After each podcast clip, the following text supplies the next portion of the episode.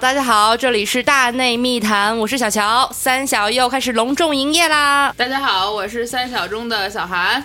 大家好，我是三小中的小兔，我们今天又来蹭数啦。啊，对，三小可是大内密谈里一个独家、神秘、稀有、最有品牌价值的组合啊！就是我们每次都是带货第一，话最有。品牌价值是怎么回事？哎，还没轮到你说话呢，三小的怎么老有你？不，三小第一次有我，以前都没我。是吗？对啊这次怎么又把他拽来了？上次蹭树那一期，他是在旁边听着，黑他打。呼了，对他打呼了，我非常清晰的记着，连你打呼的声音都录进去了。好，那今天是什么样的机缘？然后我们三小要重新合体，然后再次营业了呢？就这么多年过去，小小你说话还是一点都没有变化，一一句话加五个然后。有吗？其实这样，你如果把小乔的这一生的说的所有话，把每个词都整理出来，然后率这个可能会高达百分之四十，我估计。不会吧？这个就是男性的刻板印象啊！像你们这种脏直男，总是用你们的印象去评判、榨汁别人。哎呦，我们这次三小营业就是要非常严肃的聊一下这个话题。啊，对其实今天我们是三个人一起批判象征我别啊为代表的哎，脏直男哎呦喂，没有，其实这样来跟大家说一下，三小呢每次出来啊都是一个非常不定期的一个情况。首先，对第二呢，每次一出来呢，可能都会是一些跟女性或者说女性视角相关的一些话题。然后呢，今天这个话题呢，尤其啊格外的女性，他们仨刚刚在底下上面说，呃，可能在录的过程当中没有一个啊、这个脏直男作脏直为男反面教材，可能会有失偏颇，然后我就说、怎么着，啥意思？就就把我弄进来了。那今天就是我们四个人跟大家一起来录这期节目，但是我主要打呼、对啊，行 行划水行啊，以及挨骂。哎，那咱们今天从哪开始聊啊？各位同学，呃，其实今天为什么会传这个局呢？是我前两天有一天看到一个就是真的非常让我震惊的新闻，嗯包括那一天我一整天就是心情是非常非常的差的，嗯那大概就是呃雪莉的自杀的那个事件。是其实我觉得今天我们并不想去归因说他到底是因为什么去走上了这一条路，是因为抑郁也好，还是因为被网暴，还是因为这因为人家已经不在了，你是不知道会有什么样的那其实，在我看来，这种事儿，我们所有人都不要去特别简单粗暴的把它归因到某一个原因上。对它最终能变成这样，它的成因是非常复杂的。对这中间有很多事情是大家可能都不知道的，或者都不了解的一些状况，所以你去妄自下一个结论和判断，其实都是不太负责任的。对，其实当时雪莉为什么会进入我的视野？因为我并不算是她的粉丝，我只是可能对韩圈有一些，因为因为自己也在混饭圈的缘故嘛，有一些关注。然后这个姑娘两次进入我的视野，都是因为她在微博上热搜嘛，是，嗯，都是因为比如说直播，或者是因为在节目上谈起说，呃，比如有一次是因为她不穿内衣，嗯，她在一个直播里不穿内衣，然后就会被很多人骂，包括被韩国的网友，包括被中国的网友骂，就说你作为一个女孩子，为什么这么不自重？为什么就是这么追求自由？然后她自己后来上节目就讲了这件事情，她说其实不穿内衣是很舒服的一件事情。嗯，是的，对，是吗小？乔经常不穿是吗？不是经常是一年四季没有穿过一次吧？哦，你你不穿内衣的哦、我从来不穿。对对对，所以这个问题我就很好奇，来做一个脏直男，女生穿内衣难道不是因为我本来以为第一是会舒适，第二是会使胸显得大一点？对于低 cup 以上的话，可能会使胸舒适；像我们这种的话，哦应该没有这种这个 A 需这种 A 减需要。啊，不好意思，我是低卡，舒服吗？嗯舒服，不穿不行啊，我啊，你不穿不行我不行，啊对。哦，对，因为它会有一个承重的作用吧？是这意思开始聊这？儿了是吗？感觉怎么开始突然爆我们的新闻？对，我我现在我是这一两年开始不穿，而且我觉得就真的就是身心得了，也不是身心吧，没有这么高层级，我只是觉得真的很舒服。现在就是那个夏天、冬天我都不穿，但是会买一个胸贴，这样顶多就是胸贴。嗯冬天我可能连胸贴都不穿，，OK，就真的非常舒服。是胸贴的作用是让它不会凸点。但其实凸点看起来其实挺美好的一件事情。对，其实你知道，我在这点上还蛮怎么说？嗯，就是当我知道呃雪莉是因为什么上节目不穿内衣被喷的时候，我是非常奇怪的，因为在我看来，就比如说大家都知道我是一个特别死忠的 Friends 粉嘛，嗯，对，Friends 里边他们在电视剧当中有大量凸点的这个画面存在的。对啊，对，因为在老外看来，就比如说在美国，平民他们不穿内衣也是很正常的一件事情，然后有凸点也不会有人觉得怎么着。嗯，大家可能会有那些特别脏的，就觉得哎呀凸点啦，什么什么之类的，但是就绝大多数人都会觉得是一个蛮正常的事情。就大家受到的这种性的观念和性的这种潮流意识不大一样吧？OK，对我觉得在我看来是一个很正常的问题，只是因为文化的意识不一样而已。对，就男生也会凸点啊。啊，会啊，对啊，那怎么样？那难道有一天我穿个 T 恤，如果稍微紧一点，我还得贴个胸贴？不是，我刚才在楼下我说了一个观点，嗯我是觉得就是很多人骂他是觉得他所谓的又欲又纯嘛，就是他的这个就是又欲又纯，对，就是他有是你刚发明的词吗？不是不是，这网不是的说，嗯就是他这个就是撩拨起了别人想去议论这件事儿的欲望，而且就是他为什么有那么多人会去谩骂他？我觉得是因为他是童星出身，就是他是小女孩的时候就出道，在曾经作为偶像消费过他的人里，会觉得他是一个童星，或者他觉得是他一个清纯的女团里边的这样的一个人。然后慢慢她开始有自己的这种独立意识，包括独立的呃思想，或者是这种穿衣的自由的时候，嗯，所有以前就觉得我为她的那种清纯形象，或者是为童星形象。或者是幼女啊，就是她消费过这个的人，就觉得自己在情感上有一种被挑衅了的那种趋势，啊，所以就是如果你文化层次不高，也不能说文化层次不，就是你很动物性的话，你是觉得受到了挑衅，所以你才会去用很脏的语言再去说他。就是说到刻板印象或者是这种所谓的既定印象，我觉得就是在东亚，就是男性就就是你如果是一个非常清纯的形象一直在，尤其是偶像的话，然后你突然转成一个这种偏玉女或性感的形象。之前大家就是会产生这种认知上的摩擦，以及大量的这种污言秽语。OK，嗯或者是说，就是东亚本身他自己，我们，经常就是你会在网上看到大家就是等于有点像说气话嘛，就是说东亚三国手拉手，女性真的就是权益都有点得不到保障这样。东亚三国是指中日韩嘛？对中日韩，韩，但其实对还包括像东南亚、印度尼西亚、泰国也非常的凶。对，就是你本身这个既定的对于女性偶像的这种刻板印象，你就要求她，她就是应该一个不食人间烟火，他不能有自己的个性，他受到了网暴，他也不能在网络上去，他不能在节目上去抱怨，包括他不可以不穿内衣，他不可以露，对，这都是一种很束缚人的一些想法吧。嗯，包括这一次，因为这件事情很受打击的，我们就刚才我们在楼下还在聊，就是比如说当时燕公子就在微博上发嘛，他说我会觉得雪莉是我的一个。嗯，就他抗争的方式不一定是起到什么作用，但是他起码是我在这条路上的一个战友。嗯但是他现在不在了，我就突然觉得可能很孤单，也很伤心。包括有很多的，刚才小乔也说，很多的饭圈的姑娘会觉得说，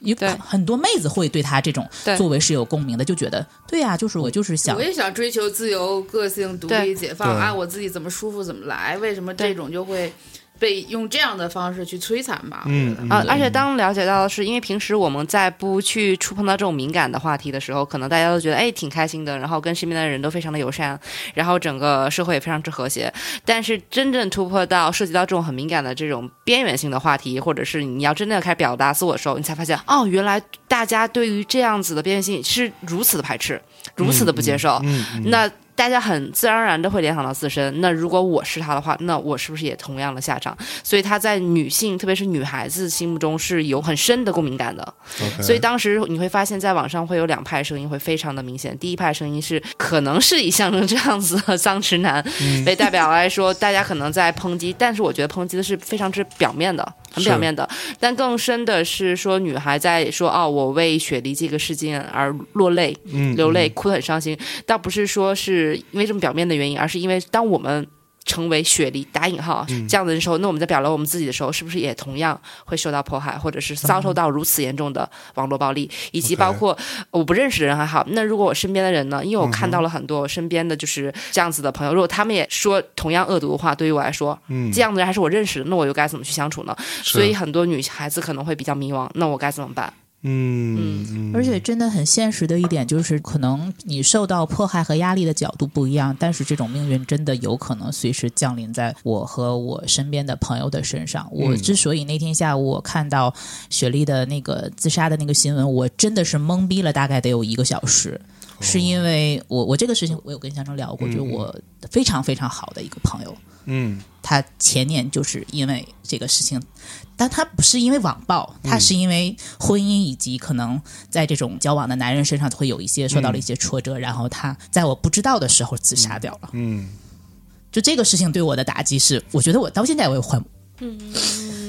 有纸巾吗？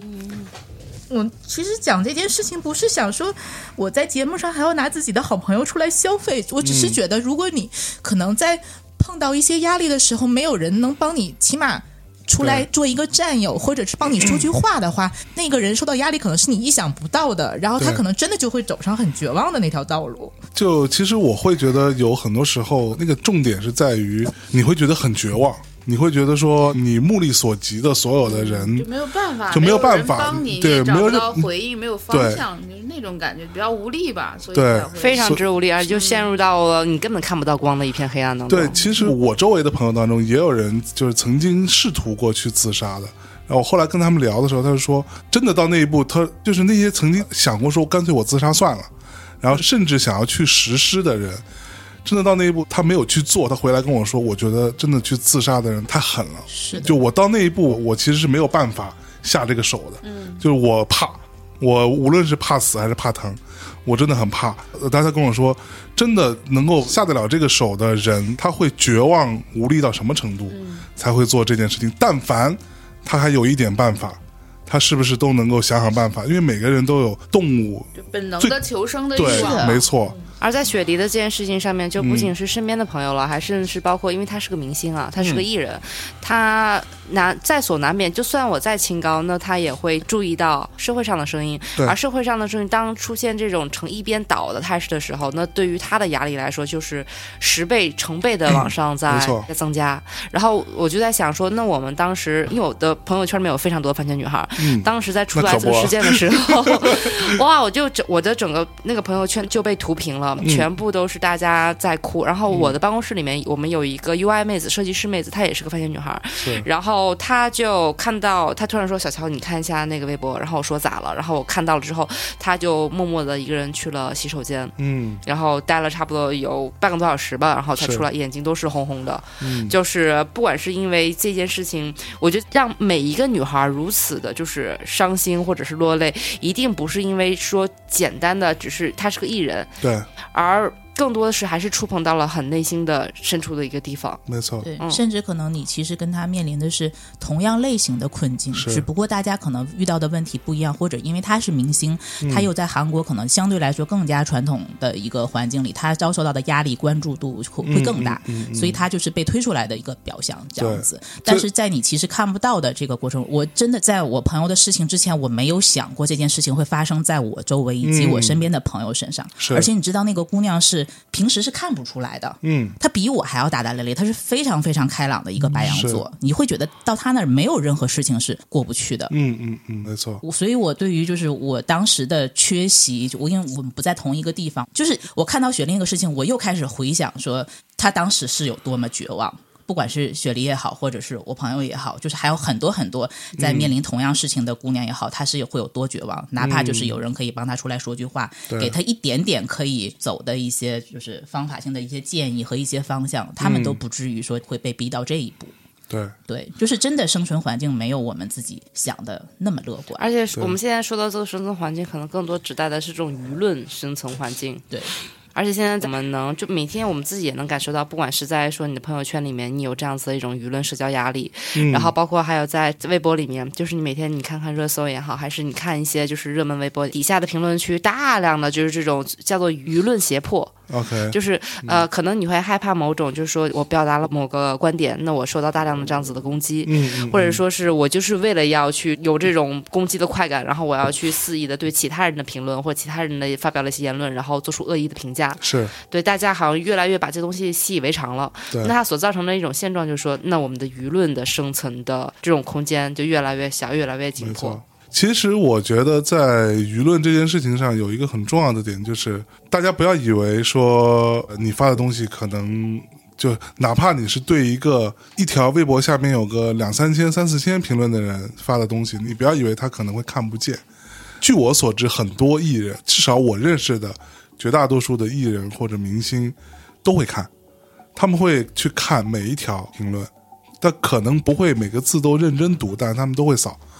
那扫完之后，这个东西对他来说是会产生一些其实挺可怕的一个负面的一个情绪的。因为简单说，你在刷的时候，其实我相信每个人都有这样的经历。那些在支持你的人说啊，你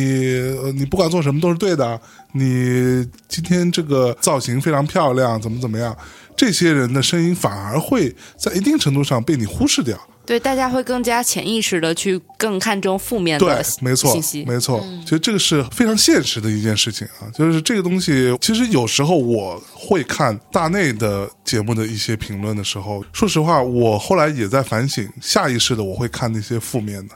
嗯就是他说你不好，然后我就会更加吸引我的注意力，然后我就想说，操你，你也激动了。我也激动，我就你你被骂的最惨的是什么呀？是不是老是有人骂你划水什么？我觉得划水倒还好，嗯，那骂你啥？没有，就是呃，其实对于我来说，更多的我会在意说他对于观点的不认同。是，嗯。我会下意识的看那些写的很长的，嗯，对。但是呢，好死不死的是这样，就是好多写的很长的人吧，都不知道自己在说啥。对，其实不知道自己在说啥，说了半天，然后云里雾里，其实你也不知道他到底是什么观点，或者说他认为你的观点哪里有问题。然后在这件事情上，有一天我跟米娅在聊这件事情，我就说现在怎么这个舆论气氛这么糟糕？然后米娅就说，其实很简单，因为大家的生活可能都过得不好，所以你没有地方发泄。你就会在这个就所谓的键盘侠，对吧？你就会去把你的负面情绪用最大的恶意躲在屏幕后面，把它发泄出去。但相反，这件事情又对你那个当时来说是最小成本的一件事情。对对，它是非常小成本的就是甚至说，比如说今天你们大家都举个例子啊，你们大家都特别讨厌，比如说小乔好了，今天有很多人说啊，小乔这太讨厌了。好，今天大家组织一个线下聚会。我们一起来上某一个地方去集合，来共同讨厌一下小乔，可能就没有多少人敢来了。是的，对，就只只敢在网上发一发，然后你 我是招谁？惹谁了呀？反正就是这样，就是反正大家就是觉得在网上说话不用负责任，对然后嗯对，就是像米娅说的，可能你的负面情绪这样可以有一些缓解吧。就是每一个键盘侠可能在现实生活中他也都是一个社畜青年，或者是就是更怎么着那种。因为我属于那种一直都是特别的伪精英主义，就比老有人说我特装什么的。比如我们最开始用互联网的时候，就是大家在大学生上网嘛，或者怎么着，或者只有一些你，因为我是中国就是新闻系里第一次有网络新闻这个专业，是第一批网络新闻专业毕业的。就在那个时候，我们老师都不知道教什么，就是电脑根本就没有被普及。是那就是在两千年左右，就不具体暴露年龄了，就是二十一世纪初期。对，我是中国第一批网络新闻的学生，你想这个网络的发展在中国是有多么的滞缓？对，那个时候能上网的，像我们那个机房是除了我们班，除了像我们这样的就是学习最好的这个所谓的网络新闻班，嗯，是被锁起来的。我们是是一个快一百一十年历史的超级牛逼的学校，嗯，我就那几台电脑是要锁起来的，就只给我们这些网络新闻的人用。嗯，那个时候上网的最起码也是大学生吧，对大学生以上的吧。现在就是在这种国产四 G 手机的这个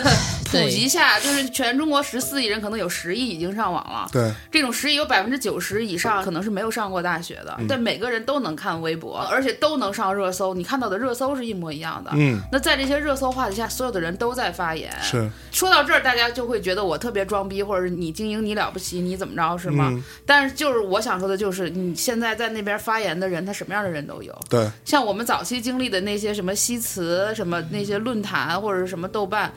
他相对精英，对，就特别精英。嗯相对精英，对，就他的那种精英，就是你都是有版主的、有话题的。你说的不好是不可能让你发出来的。你写的瓤，别人写的好，你是永远你不配发的。没错，就是那个时候就比较一点零时代的网络吧，嗯那个时代大家发言都比较谨慎，而且就比较优质。我觉得我好多信息的积累，就是包括无论是摇滚乐的，还是说文学等等，嗯，其实都是网上自学的一个过程。没错，但是现在的网络跟那时候的网络是完全不一样的，信息大爆炸。就。所有的人都从线下已经到线上了。对，但是我们从另外一个角度来看这件事情，是不是这个是一种更加民主主的一个环境？但是这种民主的环境所导致的情况，就是就像刚刚小杨说，可能差不多绝大多数人都可以上网了，都可以发表自己的观点和言论了。所以这样的一个观点跟言论，一定程度上是不是等同于整个社会舆论？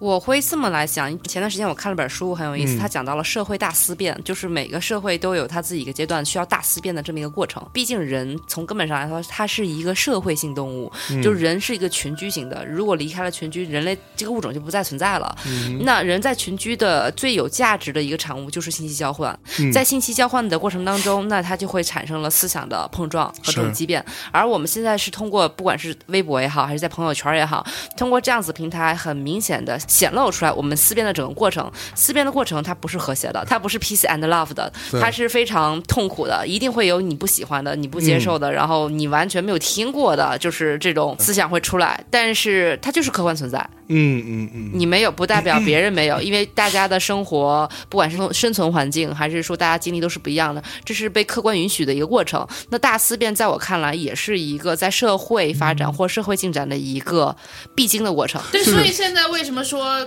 就是在网上有很多什么女性主义啊，或者是所谓什么女权就开始冒头？我觉得它也是属于刚才小乔说的这个大思辨的一个过程，因为以前可能也没有这么多人可以去发言去聊到这一块儿，所以就是看起来，没错。但是他这个时候更是一个思维、思想、力量、观点、主张需要去博弈的时候，是。这是你就是应该是你鼓起勇气，美少女战士去战斗的时候。嗯。所以刚才那个我们在楼下聊的时候，我就也挺那个什么的时候，我说他没有什么武器可以去反抗吗？嗯。因为我对就是这种明星什么的不是特别了解，嗯我是觉得那如果有别人在欺负我，我一定会怼回去啊。那我我可以给你讲两，他嗯。他们两个可能其实是两个极端，一个是，当然我对他没有那么熟，我也是这两天看到的他们那个粉丝提供的一些东西，嗯。就是雪梨曾经在韩国的一个节目上讲过，他有被就是一个男生就一直在网络攻击他，他最后就是因为我也是可以去。报警，然后取证，查到了这个男生所在，他是一个还蛮好的学校的学生。他后来在节目上就说：“嗯，我后来呢就放弃了对他的诉讼，因为我觉得他还是有还蛮好的前途的。他也承认了当时攻击我只是因为可能就是心情不好还是怎么样。他挺善良的，他说：那我觉得不要因为这件事情给他来一个案底去影响他的前途，我决定停止我的诉讼。但是他也是说我保存我保存以后就是如果有人这样再攻击我，我去诉讼他的权利。嗯，就以后我就不会这么客气。是，然后另外一个事情是那个热依扎嘛，嗯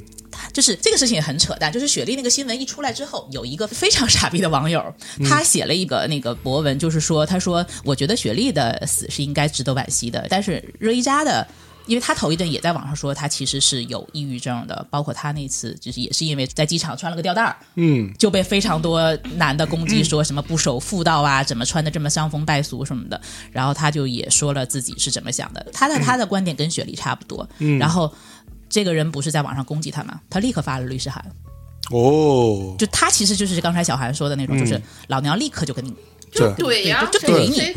我觉得现在应该有战斗能力、啊，战斗能力，对，我觉得现在是一个慢慢可能在建立秩序的过程。就是嗯以前可能很多时候大家都觉得你说任何的事情是不用负责任，不用怎么样，嗯我随便喷。现在就是我就让你知道你会付出代价。是，所以他那天说我要律师函，我要我要告他，很多妹子去支持他的。嗯对嗯，我觉得反正慢慢会在变好吧，但是这个变好的代价其实还蛮大的。嗯，你可能每次都是因为会有人命，或者是真的有很严重的事情发生，大家可能才稍微的警醒一点。没错。其实我记得之前我跟任宁录过一期节目，其实当时是讲了一些关于，但那节目好像已经被下了，对你不知道什么原因，I don't fucking know。然后那个节目里边就讲了一些跟呃，比如说 Me Too 运动相关的一些事情，然后。当时我们那个节目的标题叫做“矫枉必须过正”，嗯，就是在一个大家默认的社会规则的情况下，如果这个社会规则本身是有很多并不正确的，甚至是相对错误的一些倾向，那你想要去扭转它，你做这种矫枉的动作的时候，那你真的可能矫枉要过正。然后他会用这种方式来撕开一个相对灰度的一块空间，然后在这个空间里面，大家才可能去进行一些比较公平的一些探讨和讨论。所以，就人是在舒适区的时候是不思考的，对就是大家比如都拉完 piece，都是觉得什么这那好的，他也没有这种思想上的这种不适区，就大家都在舒适区里边儿，就是肯定就不会去想，就以谁想去，那一定要把这个东西拿到一个非舒适区去做。那如果没有这个非舒适区，那就创造这样一个非舒适区。我觉得这个就是所谓的迷途，因为就你，但是它不是一个对错的一个过程，因为它说白了，它是一种潜规则。你说对还是错呢？那你说中国几千年来的这个父权社会，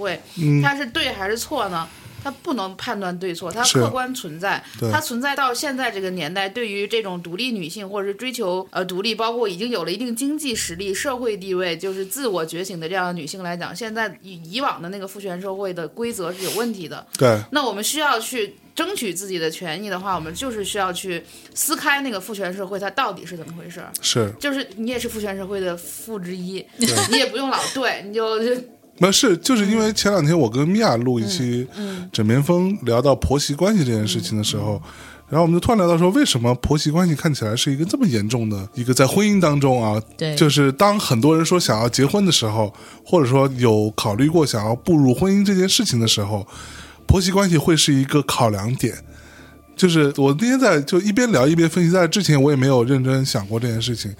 但真的你去想这件事情的时候，你会发现还蛮可怕的。就是据我的个人的一些非常粗浅的观察，我觉得中日韩三国来看，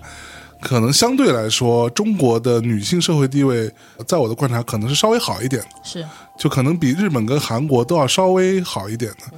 但因为是中国经历过那个，就是五十年代，对就是劳动力缺乏的时候，我们伟大的建设者说，妇女能顶半边半边天，对就所有人都出来干活，所以其实在中国，女性主义或者所谓的女权主义是非常政治正确的。对，没错，而且其实还是经济决定是你的地位、你的权益。对，但是即使这样，我在分析就是说，你你有没有想过一件事情？双方结婚，结婚之后，就所谓的婚姻不是两个人的事，是两个家庭或者甚至两个家族之间的事情。那好，女方的父母对于那个男孩的要求是什么？就是你要对我女儿好，嗯，对吧？呵呵嗯，对，就你要对我女儿好，其实就已经差不多够了。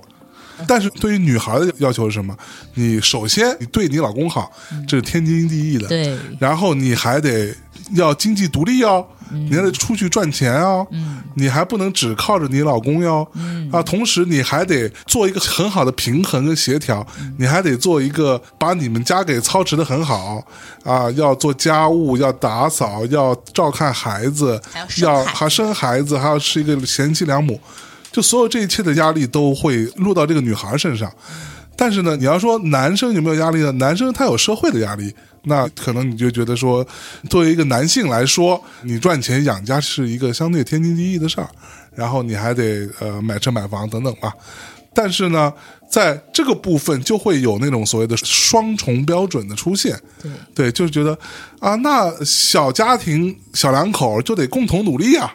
对，但是男生就可以去玩玩游戏，对，出去踢踢球，玩一玩，然后女生就要在家里边，对吧？弄这弄那的，就他其实在这个部分还是一个相对来说从潜意识就很不平等的一件事情。嗯这就可以聊到，就是我和小韩之前都在看的一本书嘛，就是那个韩国最近很红的那个八二年出生的。金智英，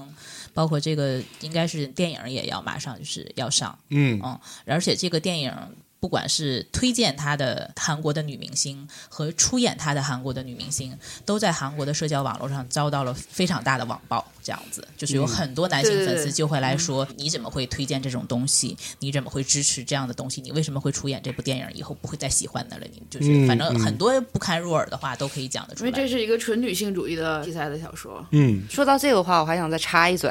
然后是有一个那个咱们国家自己的影展，叫做平遥国际影展，然后刚刚落幕。呃，在这个影展上面有非常多的这种片子都获得了很好的成绩，获得了一些奖。然后在里面就是比较我关注到了几个，就是偏文艺片了，基本上全都是以女性视角或女性的这种这种主义题材，然后作为这个就是素材标准拍摄的。包括最近很红的那个美剧嘛，《致命女人嘛。啊就我觉得女性主义是一个思潮啊，就是男权社会运营到现在的时候，就是我刚才说的，它出现问题，所以大家在解决、在对抗、在 against 的同时，我肯定是站在女性的视角上去对性原来的那个男性的那个嗯。呃那个所谓的原有的固有社会嘛，就是所以现在为什么有这样大量多的女性题材的作品出来，女性议题出来，以及有这样多的像什么女性运动出来，都是因为社会发展到现在的阶段，就像刚才象征描绘的那个场景，可能发生在千家万户，发生在每个人身上，包括发生在我自己身上，而且就是被我处理的一塌糊涂，就是对。这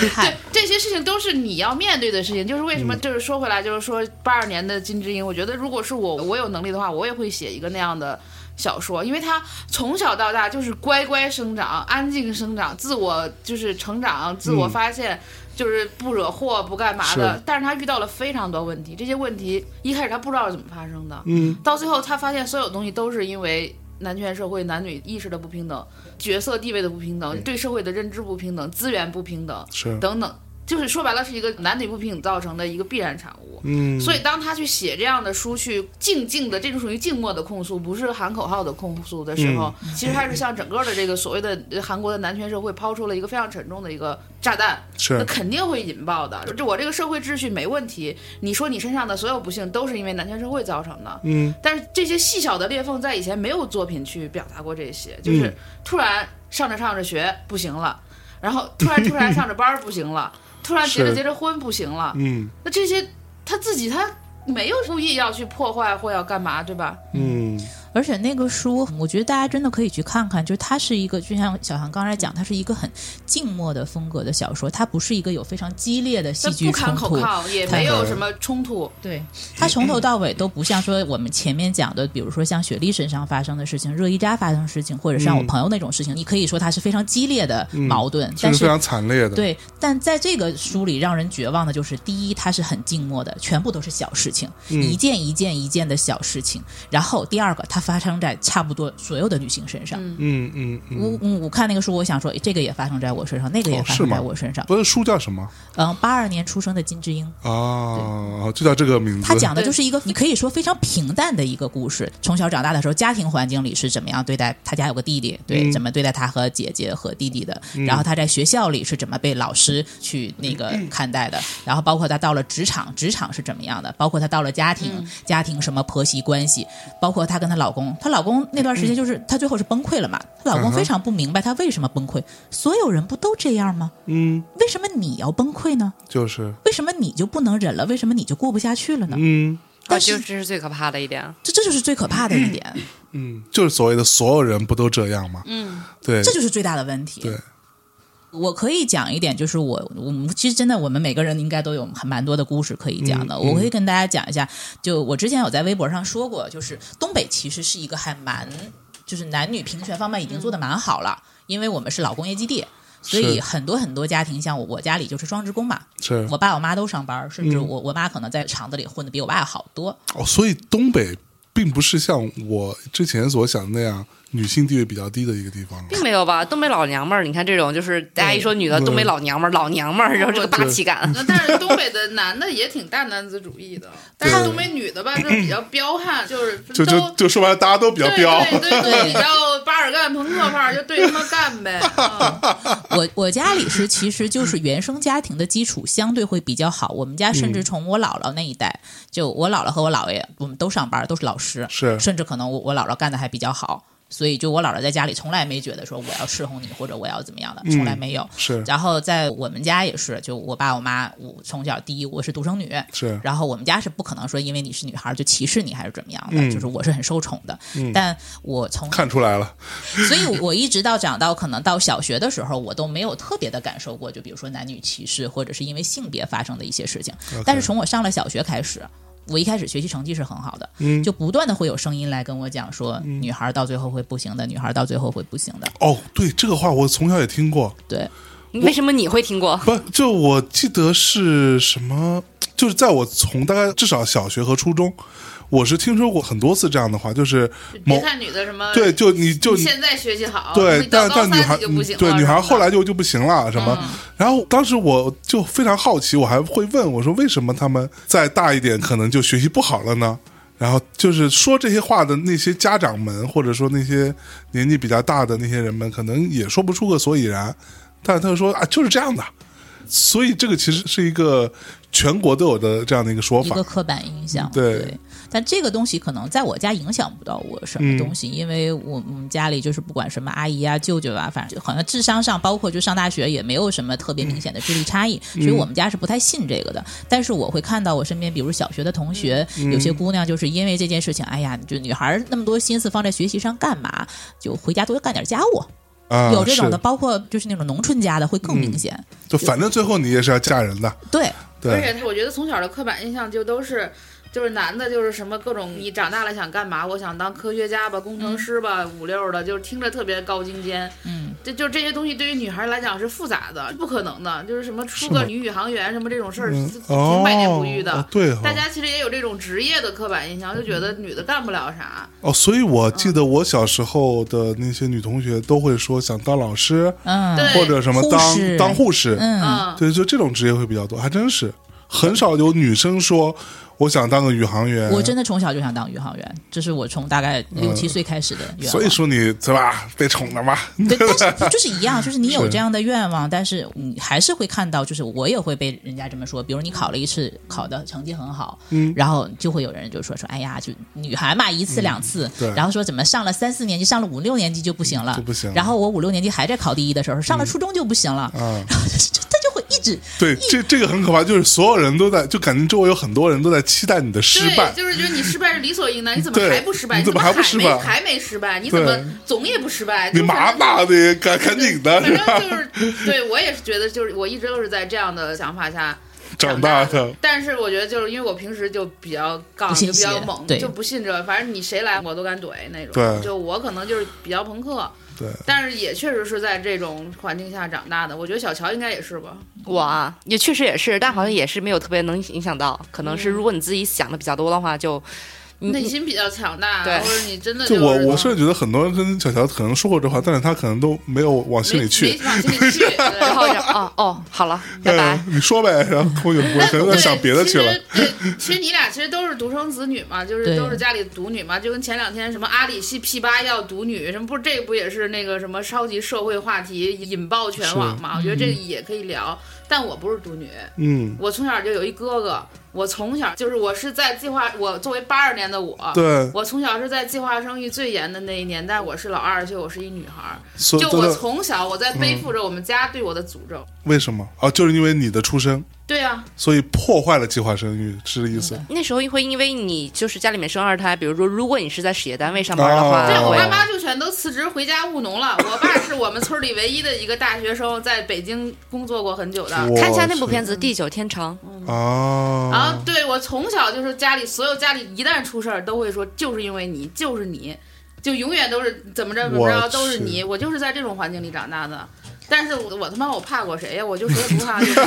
太朋克了。而且从小是我从小就在跟我父亲打架，就是那种生打，就是我父亲薅我头发能掉一块头皮那哦，种。真的？吗？对，我操，真打，真打。哦我去，然后我哥也，这我们全家都那么打。我去对，，你 就我们家太彪对对，悍了，就就而且就是那种打架，就是把花盆扔过来砸脑袋上那种。我那我不照样也长大了吗？所以我特别不相信的就是女性是弱的，是需要受保护的，是需要被怜悯的，是需要怎么样的？因为没有任何人怜悯过我，是我所有东西都是我他妈一刀一枪争取过来的。一刀一一刀枪，一枪。但如果这个这个不一样，是因为你从小听摇滚乐 从小是个朋克。这个状态，小韩如果是个男孩儿啊他应该就是在家里的待遇会好非常多多。，对，对啊，对，包括虽然我们那个时候已经是计划生育了，但我们同学仍然是有那种前面生了五个姐姐，嗯就是为了要一个男孩儿。对我虽然刚才说东北情况已经很好了，但其实大的方向和环境还是挺封建的。是尤其你如果你是在农村，就是可能我们都起我也是农村呢。就是父母起码受教育的程度什么还行，比如我姥姥家这边就很好，因为都是大学生、老师啊什么的。我奶奶家这边就不一样。啊，对我我妈妈去我奶奶家的时候，就是我叔叔有鸡蛋吃，我妈是没有的。really 对，就是我奶奶会故意不给他吃。然后也是那种，就是过年，嗯我的婶婶、我妈妈，就是女所有的女性都要在厨房里忙，男的就在外面吹牛逼、抽烟。啊，还真是。对，然后吃饭的时候也真的就是不在一个桌儿。近十年是有好转的，但是我小的时候我记起来都是这样的情况，就是女人不上桌嘛，而且干活啊，就是，女人得干活。对，哇，啊，不过这个倒是让我想起我小时候的一个经历，就是我大概在我能记得事情，大概可能六七岁左右的记忆当中，我去我外婆家，因为我外婆和我外公就生了很多小孩嘛，就他们那个年龄，你想想，就是大概有个七八个小孩，然后有男的有女的，对吧？真的是到过年去他们家吃饭的时候，是我就一小孩儿，我是坐在那个所谓的主桌上的，长孙对，然后其他像我平时叫什么姨啊什么，就是所有这些都在厨房忙活，忙完之后在旁边一个那种很矮的小饭桌上吃饭，是的，就是这样情况。当时我就非常奇怪，我因为我发现我妈也要去那吃饭，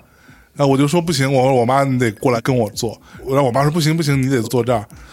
那我就说，那我得去那个小饭桌上吃饭，我得跟我，因为我的小时候跟我妈的关系是比较密切的，我就非要去凑在他旁边。在这过程当中，可能来来回回厮打了很多次，最后是我外公可能是比较烦了，就说行吧行吧，你去吧去吧去吧，然后就才放我去那个小饭桌上吃饭，但是也没有让女人上这个桌上吃饭。嗯然后讲到就是我刚才不是说，比如说从什么小学长到初中，嗯，到高中，其实我是最近几年才知道的，因为我那个时候我还好，我没有遭受过这样的事情，是因为我本来我姥爷就是那个高中的前校长。所以就是我我估计学校里的老师或者是什么呃教职员是不敢对我怎么样的，但是我有几个同学，就是近两年才跟我讲的，我们有一个当时是从体育老师升上来的校长，他现在已经癌症死掉了，他当时就骚扰了我们好几个女同学，嗯，我不知道他是有没有真的性侵得手的，他的逻辑都是是哦，对他的逻辑都是一样，比如找个机会逮到你，你落单儿，比如说你你在走廊上闲逛，他把你逮过来，逮过来说你为什么不守秩序？你为什么就是在走廊上跑闹？把你拉到办公室，然后就上下其手。然后可能还会做更过分的事情吧。他有跟我们的女同学提过这种需求，就是你得跟我怎么怎么样。我知道你在外面搞对象，我知道你有男朋友，怎么怎么怎么样。你威胁吗？威胁加利用。对，你对你不遵守学校的纪律，我是能够取消你高考的资格的。你知道，就是我们那个时候高中是有我们的城市的同学，也有一些农村上来就是住校的同学。嗯，那其实那个时候对于一个可能农村的同学而言，真的高考是他改变命运的唯一的途径。是，所以有非常多的同学是非常在意高考这件事情的。嗯嗯嗯，但我现在知道的，跟我比较好的朋友都有两个。你想，全校每一届，他在我们那儿当了起码得有二三十年的校长。嗯，然后我操，刚才不是说吗？我也有，就是难怪这种逼他妈得癌症死，啊，死晚了，真的。真的傻逼。就像我要说一个我的亲身经历，就是我初中的时候，因为这样的经历我好像从小学到中学都有，因为长得好看，不是啊，就是有一个印象比较深刻，因为那个老师是直接被抓到公安局了，他是音乐的老师，然后他音乐老师。音乐老师，然后我们上完课，然后他说啊，小乔啊，你那个你留下，那个我给你指导一下，然后他就说，哎，你想不想学弹钢琴啊？你看弹钢琴很棒啊，还让我坐到他那个旁边，然后就是把着我那个手去弹那个钢琴，但是我就觉得心里，因为当我上上初中了嘛，已经有一定基础的意识能力了，就觉得哎这事儿好像不大对，然后对 对，然后他留了好几次，然后我觉得嗯好像有点儿就是，然后对，然后我就跟我老师说了，然后跟我们的班主任说了，然后我们的班主任非常的正直，然后正好所以是你们班主任是男生还是女生？嗯是一个男班主任，？OK，然后后来这事儿是被那个，就是我当时上初二吧，好像他对一个初一的女学生，然后更过分了一些。然后那个女学生告诉了他的家长，然后他的家长就直接报警了，哦，直接报警了。然后有一天我还正上着课呢，然后突然就是我们那个就是教导处主任，然后说，哎，那个你你来一下，然后要做个笔录，这是我人生中第一次做笔录，哦，就压手印儿的那种，是吗对，初中。OK，然后那个老师就直接就是从学校就被拎走了，哎呦，嗯，就再也没回来过，再也没回来过，再没回来过。啊，太好了，反正当时也是好几个女学生吧，嗯然后就是嗯。但非常多这样的经历，特别是在国内的中小学，而现在对于中小学的中老师好像也没有说很严格。对，我今天刚看一个新闻，我忘记是哪一个地区了的，就是他有通过一个，就是会去调查，如果你是一个教职员工的话，他会调查你的以往的一些有没有案底，有没有性侵这样的经历，然后如果有这样的，就是可能就会排查出去，永不录用。对但是你其实会觉得这本来不就应该是，这样的吗？应该这样做。对呀、对，就是我记得是之前我看到过一个台湾的一个那种算是就被称为那种恶魔老师，有过性侵经历的，然后跑到大陆来。你说的是那个，就刚才小韩说的那个房思琪的那个，林奕涵吗？林奕涵是那个吗？是是那个人，他跑到大陆来教书了。对要对对对教书了房思琪的乐园嘛。对那讲的就是性侵。对他来跑到大陆来教书，结果大陆这边的学校还录用了他，结果这个事情好像是被学生发现，然后发起了一个抗议，这样。嗯因为我记得当时房思琪那个事情是应该他在台湾是他告不了这个老师，而且对方的老婆其实可以告他妨害家庭罪。哦，不是因为他那不是林奕涵嘛，他就写了那个房思琪的乐园这本书。这本书从文学角度上讲是一个非常好的有灵气的女作家写的。嗯，等等等，所以房思琪是谁就？房思琪是他书的名字，就是叫《房思琪的乐园》。他写完这个，林奕涵就自杀了，哦因为因为这个书引发的这些也是这种舆论等等这些。然后他在这个里边是说，这个老师一直在性侵他，但是他是那种斯德哥尔摩症，就是他爱上这个老师，就是我爱上你欺诈我。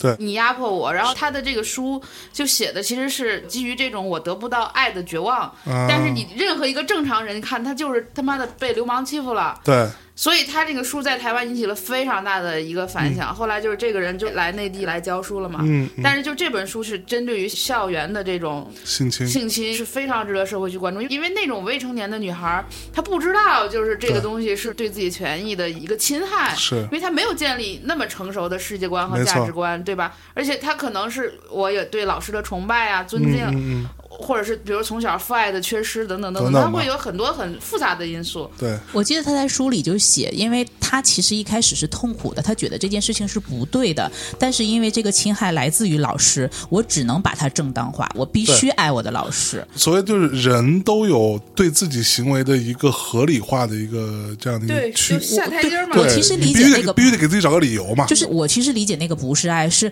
不然这件事情他就崩溃了。他说这个东西的逻辑是不对的，但是我只有把它正当化，我只有解释为我是爱他的，我才能让这件事情成立。没错，就是他是不敢去，或者他没有意识到我可以反抗，说整个这性侵这个逻辑是不对的。对，作为我被侵害的人，我必须把这件事情说成是对的，这是最可怕的一点。是是是，而且我记得就是有一些那种就是报告会说，他说如果比如说你是一个很彪悍的，就类似我们仨这种性格的姑娘，你很少会受到这样的事情，因为他怕你。对对他往往会性侵什么样的姑娘？看起来就是那种好欺负的，就是我可能就是清三三，纯柔弱，对小幼女，没错，所以我欺负你，你可能都不敢去跟家里报告，对不敢反抗不敢，说。对你反而可能自己会想办法把这个东西去说服自己。这种人是最好欺负的。对，这个让我想起我最近不是每天晚上都在看恐怖片嘛，嗯，我发现很多恐怖片都有一个基本原则，就是恶魔会去找那种比较脆弱的人去附身。嗯，如果你是一个很坚定的、很强大的人，他是很难在你身上找到一个突破口去附到你身上作恶的。但问题是，我想说的是，嗯，就看起来好像我好像挺坚强、挺活蹦乱跳的一个人，但其实并不是呢。就是我之前遭遇过一件事情，就是也是这种性侵类的事情。我觉得我平时够活泼的了，大咧的，但他还是会伺机找机会。是，比如说，当你独自一个人出行、行动的时候、活动的时候，嗯他会找到你那个相对没有保护的时候下手。所以这跟你内心强不强大或者表现没有半毛钱关系。是，嗯，他就是会出现。嗯，剩下的话，我想补充另外一个观点嘛，就是说老师的这个事情，比如说他是老师，那我必须爱他，那所以我必须得说服自己，给自己的出了这样的事情找一个合理化的。另外一个给自己找合理化，是因为自己骗自己，对我还是一个正常的人，对我还是一个好的人，我还是一个完美的人。那所以他自己会骗自己说，嗯，这样的事儿没什么事儿对，我要尽快的把它从我的脑海中，然后放到一个区域里面隔离它，我要尽快的忘记它，它不是什么大事儿，什么小事儿，自己骗自己的一个过程。嗯，就包括周边的环境会给你压力，就有些人会说：“那你为什么裙子穿的那么短？你为什么要自己出现在那些偏僻的地方？”嗯包括有的时候会来自于父母和就是家庭的，就是是我记得那个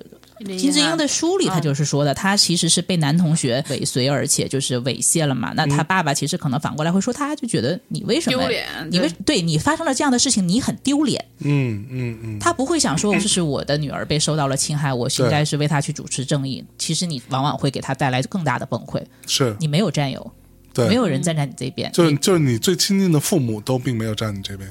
你在网上看到，其实很多人是这样，他们就会觉得你发生了这件事情，你就是丢脸的。然后他们就会觉得这个事情不是一个要让大家都知道的事情，因为这样好像对名节、对你的清白对，会有损。是。所以可能其实就像我刚才说，我说我们那么多女同学可能都被他骚扰或者性侵过，但是你看我上学的时候，我们是不知道的。对，就大家都不太敢说嘛，对。或者并不愿意说，对，甚至当有人去问他说，就当这个事情暴露了，你去问他，可能都会说我没有，我没有，对是的，对。是不是？因为完了，好像女孩子就更难做人。啊，那个是被强奸过的，那个是被性侵过的，这样。是，就这个，我觉得这是一种，我们就讲说什么东亚文化当中非常糟糕的一点，就是要求女性的所谓的什么纯洁化吧，嗯就你这么说，对吧？被别人怎么着过，你的受害者身份远远不敌你，并不是一个干净的女人了。对，就是这个观点是非常根深蒂固的这样一件事情。是的，包括之前就是我那个时候想出来讲一些就是两性的方面的东西，我就是觉得说。这个东西没有干净不干净的逻辑，就好像我出来讲这件事情，我把性挂在嘴边上讲了，我就不干净了。嗯我反而觉得姑娘们是可以追求在这方面的一些快乐和就是自由的东西。嗯，就这和干不干净没有半毛钱关系。没错，对，但是我也很坦白的讲，就之前其实就是也有一些听众的很负面的一些反馈。嗯哎，说实话，我也可以跟你讲，你是可以伤害得到我的。嗯所以我现在的方式就是，第一，我不去看一些节目下面的很负向的评论了；嗯，第二个，我把私信和评论全部都关掉了。我去，就我的防御机制是，我不给你这样的机会去做这样的事情了。我也不想，因为就像刚才说了，你现在的网络已经下沉，市场下沉到这种地步，嗯你不知道那边是一个什么样人会跟你去喷这个东西。是那我压根儿第一，我可能就不给你这样的机会。嗯然后第二个，如果你真的用其他的方式，那我可能也会像热依扎一样，我就直接去诉讼你，嗯对。嗯嗯，是这样子。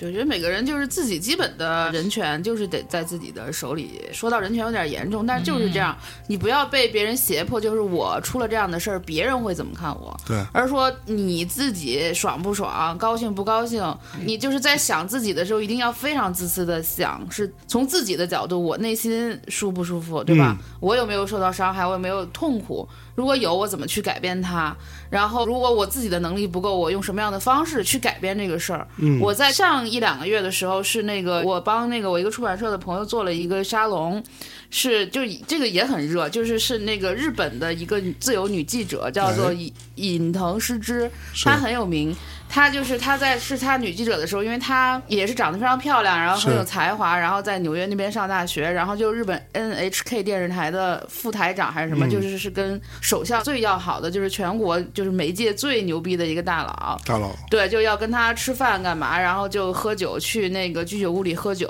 嗯。然后就弄他嘛，嗯，然后他 弄对，他一些，但他就一直在反抗，嗯。然后他就就是去日本去诉讼，就是这个人他性侵了我，我是一个女实习生，嗯怎么怎么样，因为他就是代表权力，你想他是跟首相在一起的，然后 所有的日本的人都在骂他说，你可能就是想要那个工作呀，你动机不纯呀，说你为什么去答应喝酒呢？嗯对你为什么穿着裙子去喝酒呢？就是也一堆负面的情绪在日本，而这个女孩选的就是去 BBC 拍一个纪录片，叫做《黑箱》。我抨击的是你整个日本对女权的不尊重。BBC 哦，我去，对啊，因为他就是学这个的。对那他就现在用两个国家，就是东亚国家和就是这种欧洲国家之间的本来的意识形态的矛盾。嗯他那个纪录片得了好多奖，就是基基于这样的国际压力，就是日本社会开始重新接受他这个诉讼，然后就是开始重新审视。在那之前是并不接受，不接，没有人接这个诉讼，就是在日本，他告官司告不赢，他就去 BBC 拍纪录片。那个纪录片特别牛逼，那个纪录片叫《日本之耻》，哇你欺负我，你就是日本之耻。fuck，我！整个国际舆论就是他这个纪录片 BBC 拍完，整个美国爆了，就是你呀，日本就是这德行，对吗？我就一顿国际舆论，然后他又回日本继续告，嗯。告完日本人还是天天骂他，就是我觉得比骂崔雪莉骂的要难听多了，嗯。就是各种，然后但是他就是又开始写这个书，这个书叫《黑箱》嘛，就揭开所谓的亚洲女性的成长的黑箱。是然后当时是因为他跟我要写的一本书是一个出版社，就是一个编辑出的，因为我也挺关注女性主义的，就让我去帮他去做整个沙龙的一些就是主持啊，包括对谈什么的。我觉得她就是我一见面就是这女孩就长得特别漂亮，对女记者特别好看贼好看。小乔跟我一块儿，不是小兔跟我一块儿去的，嗯说话特别得体，穿的特别好，笑容特别阳光。你们觉得我是一个被弄过的人是吗？我告诉你，我活得特别好。我对，然后我说所有东西，他就是不是像我这种硬杠，但是都非常有智慧。他都是会用，就是如果我不行，我就用舆论杠杆儿，嗯我一定压得你不行不行的。他就是整个日本现在都非常怕他。嗯，就是觉得这个女的太难搞了，怎么这么难搞？她去全亚洲各个国家做演讲，那书对这个书就是在日本好像被禁了还是怎么着？一开始。嗯就各种中国卖，什么韩国卖，亚洲卖，什么欧洲卖，反正我走哪儿我都演讲，我就说你日本支持，我太厉害了！我就是你得用这个手段呀，对吧？你为什么要是一个受害者的一个形象呢？啊，所有人欺负我没有办法，我绝望害怕。不行，就是得有解决方案。那你说他有什么呢？他练过什么空手道、什么咏春拳的吗？他也没有。是但他有什么？他有脑子。没错，你这个好多事情，你就动脑子呗，你就想这个事情到底怎么做。我觉得我在他身上嗯获得了非常多的这种力量和启示。是。这这件事情，在我看来，我我因为我之前也稍微有关注嘛，有看到有人在讨论对不对，有人在、啊就是有因为他这个话题更难说，他他有一些人他觉得他是纯纯的受害者，有一些人觉得他是一个机会主义者。对，但是在我看来，这里边有个很重要的点，就是如果这个女生她没有用这样的方式，她无法得到一个公平的被讨论的机会，甚至都没有。是的，对，对，当有人在讨论她这样做对不对，是不是有点过了？是不是一个机会主义者的时候，这个才是一个他受害这件事情可以拿出来被公平的进行一次讨论的机会。这就是很，悲哀的一件事这个件事情。在我看来非常悲哀。说白了，像这样的女人能有几个？能有这样的手段，能有这样的能力去撬动国际舆论来去压这件事情？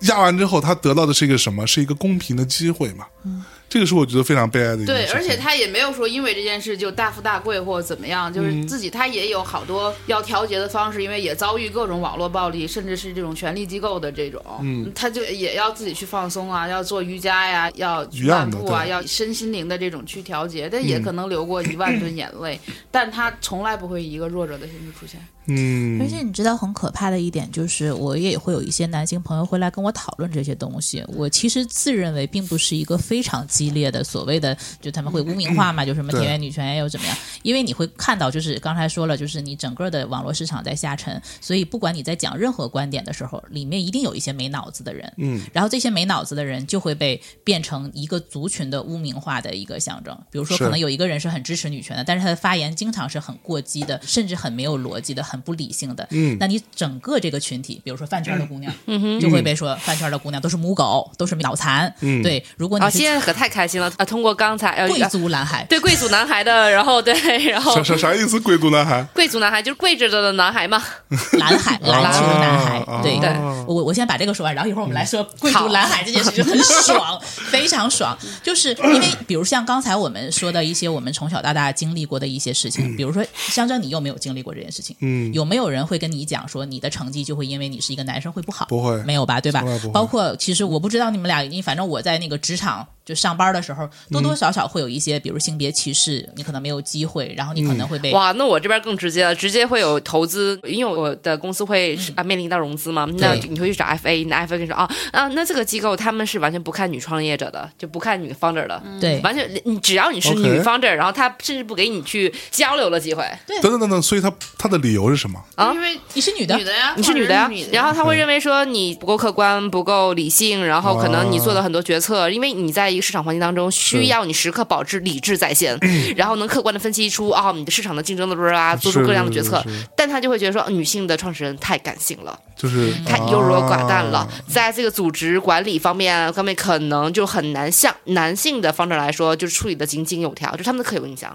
OK，对，然后再加上呢，国内好像还没有特别的，就除了格力的，对，没有特别出名的这种女方的，然后所以就没有办法去证明，啊嗯，就比较难。是是，就是另外一点，就是在我自己的工作经历上讲，比如今年都以一个失业女中年的状态呈现，是因为在我以前的很多人可能知道，就是我在辛苦和男性合伙人创业的过程当中，到最后你发生问题角色的时候。你的男性合伙人永远会觉得他是对的，他不会给你女性合伙人，哪怕你们俩是合伙人，对，因为我的性别原因，我天然就少了一票或少了一个支持。嗯，然后你整个公司的运营走向方向，包括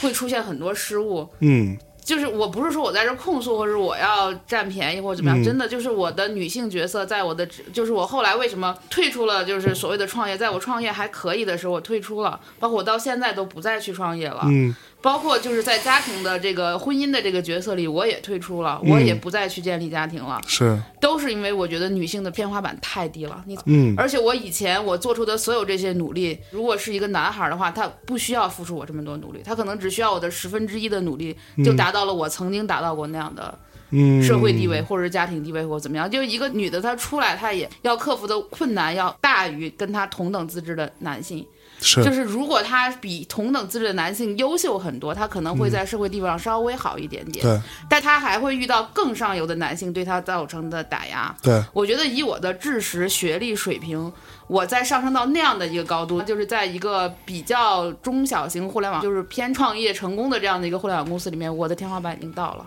嗯。这个天花板是我在读多少书，在做多少案例，我在做多牛逼、都无法突破的。OK，在家庭中，我作为一个母亲、一个妻子嗯或者一个儿媳妇儿，嗯我能做到的协调我全都做了，但我家里依然问题重重。我觉得我的天花板已经到了，我再做任何努力都不能够弥补这些了。在这个时候你会觉得很无助吗？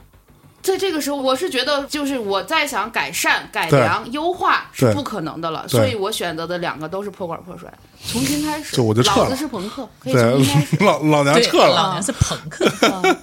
对，我是在同一年吧，就是大家比如说听四季歌也好，或者之前做节目也好，我是从一七年开始，嗯一七年我父亲突然去世了，就我所有的家庭结构全都变了，是然后我就迅速就是离婚，嗯。离开了公司，辞职，辞职，带着我女儿，嗯。我们一起生活，就是是跟男性社会基本上是划清了关系，唯一的有接触的男性可能就是来这儿跟你录录节目。就我觉得我跟男权社会已经划清界限了，但是我在划清界限的时候，我告诉你，没有男权社会的这些东西，我依然可以做得很好。嗯。我做我自己，我也可以做得很好，我不害怕重新开始。是。而且我觉得小韩这一两年的状态是比我刚认识他的时候要好很多。嗯。对，因为那个时候我在各种矛盾的权衡、忍耐、妥协当中，对。你自己也不是你自己，而且明明是社会的问题，然后你还总是想要从自身去找原因，是不是我哪儿做的不够，对。哪做的不好会？你是不是因为你不会做公司，所以公司做的不太好？你嗯。是不是在妻子什么母亲的身份上，你有众多的缺失？而且就是大家就是会用来去感情上去控制你啊，就是无论是你的男性合作伙伴，还是家庭中的男性合作伙伴，一直都是用非常大男子主义的说法，就是说都是你的错，每天都这样说你啊。但你反省我到底他妈哪儿错了？嗯我也不知道我哪儿错了。反正就现在就是在这样的，就是比如说跟以前我靠我的努力、靠我的实力，或者是靠我的一些所谓的一些博弈，我能够到达的地位，就是我的能量告诉我我已经天花板了。是。可能尹腾师之还没到天花板，因为他更厉害，对，对他可以去 BBC，我不行。嗯嗯那我的博弈能量已经到这儿了，那我就不平衡以及不博弈了，我归隐了。而且我觉得接下来可能这种两性之间的这种，不管是说思辨也好，还是是真枪实刀的，然后这种 battle 会越来越激烈，因为整个大的经济下行，那给到大家的机会其实是没有像以前那么的多的僧。多粥少了，对啊，只会博弈的更加厉害僧。和泥就就要 PK 了，僧和对。你要 PK，是。不其实我甚至都觉得说，今天我们坐在这儿，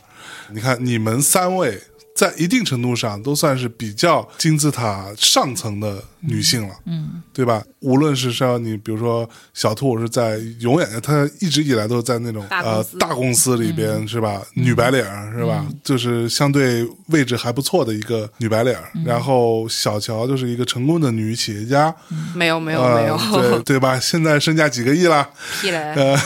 然后像小韩呢，也是无论是在知识还是说在所谓的行业地位、意见领袖这些部分，那其实绝大多数的女性是没有你们这样的，我们就姑且讲说幸运好了。对，对，其实绝大多数女生其实都没有到这一步，那她们所遭遇的很多问题是会更严重的。是的，对，就是我今天就在想，我经常跟别人说的一件事情，就是不是所有都这样做，大家都这么着，这个社会不就是这样吗？这样不代表就是对，是的，这样不代表就是合理的，嗯，这样不代表他没有进步空间，就是不要拿说啊，那这么多年都这样啊，人不都是这么回事儿吗？就是这种说法，在我看来是非常非常懒惰、非常非常愚昧的。是。而且我还是觉得，就是说讲这一点，并不是要去所谓的就是性别对立啊，或者是你会把这个东西具体指向某一些男生，这个其实跟这个没有关系。嗯，不是某些男人的错，我觉得也不是我的合伙人或者是嗯我的什么前夫或者什么，他们都没有错。嗯，对，就这个社会结构给像我们这样的女生的上升空间不多。而且，其实我觉得，如果女生在这些方面上觉醒，甚至给自己争取更多权益的话，男女的关系会更好。嗯，就你比如说，我之前说，可能我觉得之前的一些对于婚恋呐、对于婚姻中两性的一个关系的一些观念是错误的，但是并不代表我们是在推崇，比如说就是不婚不育。嗯我觉得这个观点很极端。不，我从来不是一个不婚不育的支持者。但是为什么我到现在就是我我仍然觉得单着比较舒服？其实就是刚才小韩说的，在你们之前的那个既有的那个逻辑里，我真的是我也试过妥协。我甚至真的就是，比如我交一个男朋友，我也想做一个贤妻良母，我会真的去给他洗内裤，然后去真的，我我也会做这种事情。然后小乔会吗？我我不大会，都是别人给你洗内裤。有阿姨吗？我这辈子从来没有干过这样的事情。我试着拿一个所谓贤妻良母的壳子去套自己，嗯我发现这行不通。嗯哼，这个东西行不通，他也难受，我也难受，甚至人家还会觉得你没有那种本来就在这个壳子里的人做得好。对，洗内裤洗的不干净，那个谁不就是吗？梁思成后来他不是那个林徽因去世了之后，他娶了他们家的相当于是阿姨嘛，就是林叔嘛。啊，林叔就是他们家的一个女助理，然后就是他就是要死不死的是，就是梁思成也死得早，然后林叔就一直写书，就写什么林徽因不会做饭呐、嗯。林徽因什么一天到晚往家里招男的、林徽因特别不会伺候梁思成啊，怎么怎么样的，就在这儿一直在抹黑林徽因嘛。嗯。然后别人就说你就是拿一个那种什么彩釉碗盛米饭，嗯。还嫌这个没有他妈的那个大操碗盛的多，就是这是你的问题，就是不是说所有的女性的打开方式都是都是一样的。那个什么洗衣服做饭，然后那个洗内裤洗碗，就是在原有的这个既定社会里，太把女性的这样去固有的去想象了。嗯。就女孩儿也有女女孩儿特别擅长的，比如说一些平衡、嗯，一些协调、对，一些沟通，对。我觉得这些东西都是她会比男性做的好的，一就比普通男性会做的好的，因为他就是他比较感性，感性不是缺点。嗯，就你去做这些东西的时候，他就有他天生的优势的。对，其实举个例子，比如说我们现在呃大内，你说依着我的话，这个可能早就不靠谱了。就是有很多案子，有很多合作方或者客户，就是你要是问我，如果说他们提出这种要求，那我就直接会回“去你妈的”或者“滚” 之类的这种话，对吧？就但在实际处理的时候，你会发现米娅在处理的时候，他会就他的态度非常明白，就是说我跟你没有仇，我现在就是要拿到你的钱，对，对，然后我帮你把事儿办了，但是怎么样拿到钱，我有我的办法。对他会用一种更柔软的，或者说更加有弹性的方式，他用这样的一种方式，慢慢的就能把这个事情给达成。但如果是换成我，那可能早在三个月以前就去你妈逼，就这种态度了。就我就可以问你，就是象征你有在期待你对米娅的爱情，是因为你觉得米娅能给你做一个贤妻良母吗？从来不会。对我不是说贤妻良母没有价值，有些人是喜欢的，有人喜欢。那他们就很 match。对。嗯但是也有就是比如说像我们这样的女孩子，那也可能就是她就是看重，比如我们很有趣、很好玩，在一起生活特别有意思，甚至是可能会变成你工作上、事业上非常非常牛逼重要的合作伙伴。对，其实我认识米娅的时候，我就知道她不可能是一个 洗内裤的人洗内裤的人，你知道吗？就就是这些事情是可以有很多方法去解决的。是呀，那个时候，在我看来是，就是这当然仅代表我个人观点，非常的极端。你一个男人得弱成什么逼样，你才需要让女人通过给你每天扫地和洗内裤来证明你对她的控制了。对呀，证明你对他的统治呢？就这个是在我看来非常扯的一件事情。就是我喜欢米娅，是因为我们可以，就首先我们是很好的朋友，我们可以有很多精神层面上的交流。对我喜欢的这个部分，我喜欢是我们看完一部电影，或者看完一个片子，或者看完一个画展，我们可以在那聊三个小时。对啊，就我喜欢是这个部分，我并不喜欢说那。就是当时米娅刚搬过来，我们在一起住的时候，从来没有担心过说这些问题，是因为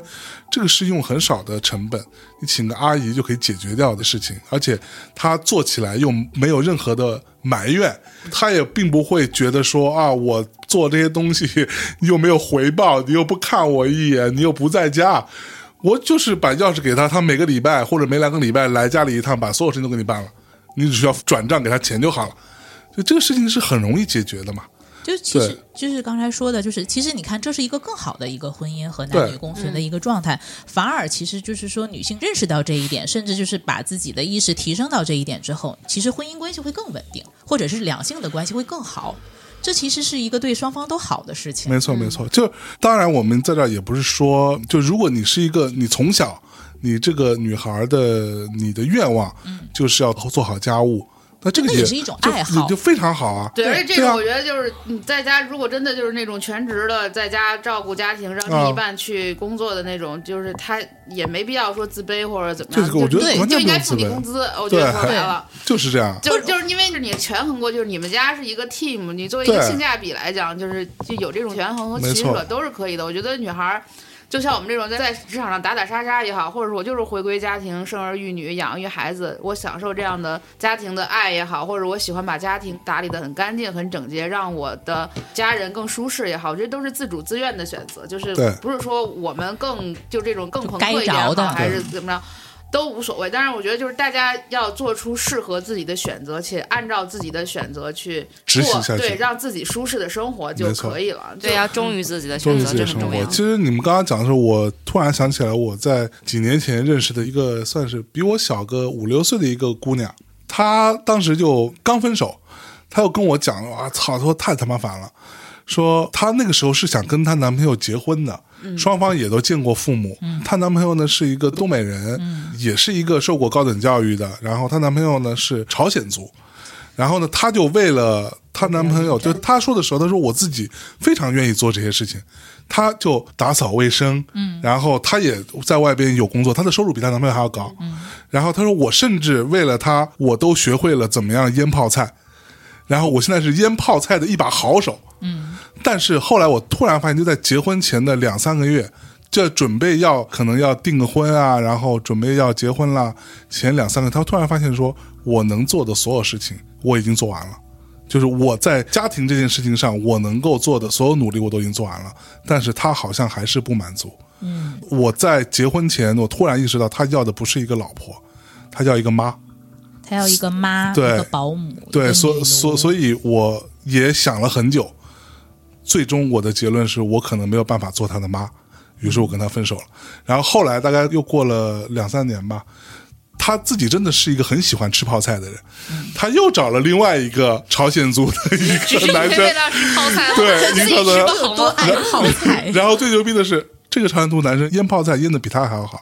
然后这个男生就负责做很多家务、腌泡菜这些事情，因为这个男生觉得说他做这个事情比他老婆要做的好一些。对。后来他们就在一起就结婚了，然后两个人还会经常，我经常看他朋友圈，收到他的泡菜，没有他们会做腌泡菜的 PK，他们 他跟他男朋友两个人，我觉得这个就是一个非常好的一个关系。对，所以就是腌泡菜这件事情不会变成一个所谓权力的那个象征，对它变成了一个两个人的爱好爱好，两人都爱腌泡菜。对，所以我真的到目前为止，我身边的朋友就是婚姻的关系像这样的，反而比较稳定。嗯对，就是反而是就是传统的那个模式是非常容易出问题的。嗯嗯嗯，所以这就是就是我还是刚才讲嘛，说其实这件事情解决好了，对双方真的都是有好处。嗯，因为我也不想我有一些男性朋友，只要我们一聊到稍微女性一点的话题，真的大部分人是不像你这么友好的。嗯就是你看，刚才我刚问向正问题说，我们经历过的问题，你有经历过吗？你没有经历，没有经历所以甚至可能你对我们讨论的一些东西，你没有办法共情。对但是起码你是愿意听和可以聊的。对很多人是一听就会像刚才所谓整个日本社会的态度，你为什么这么烦？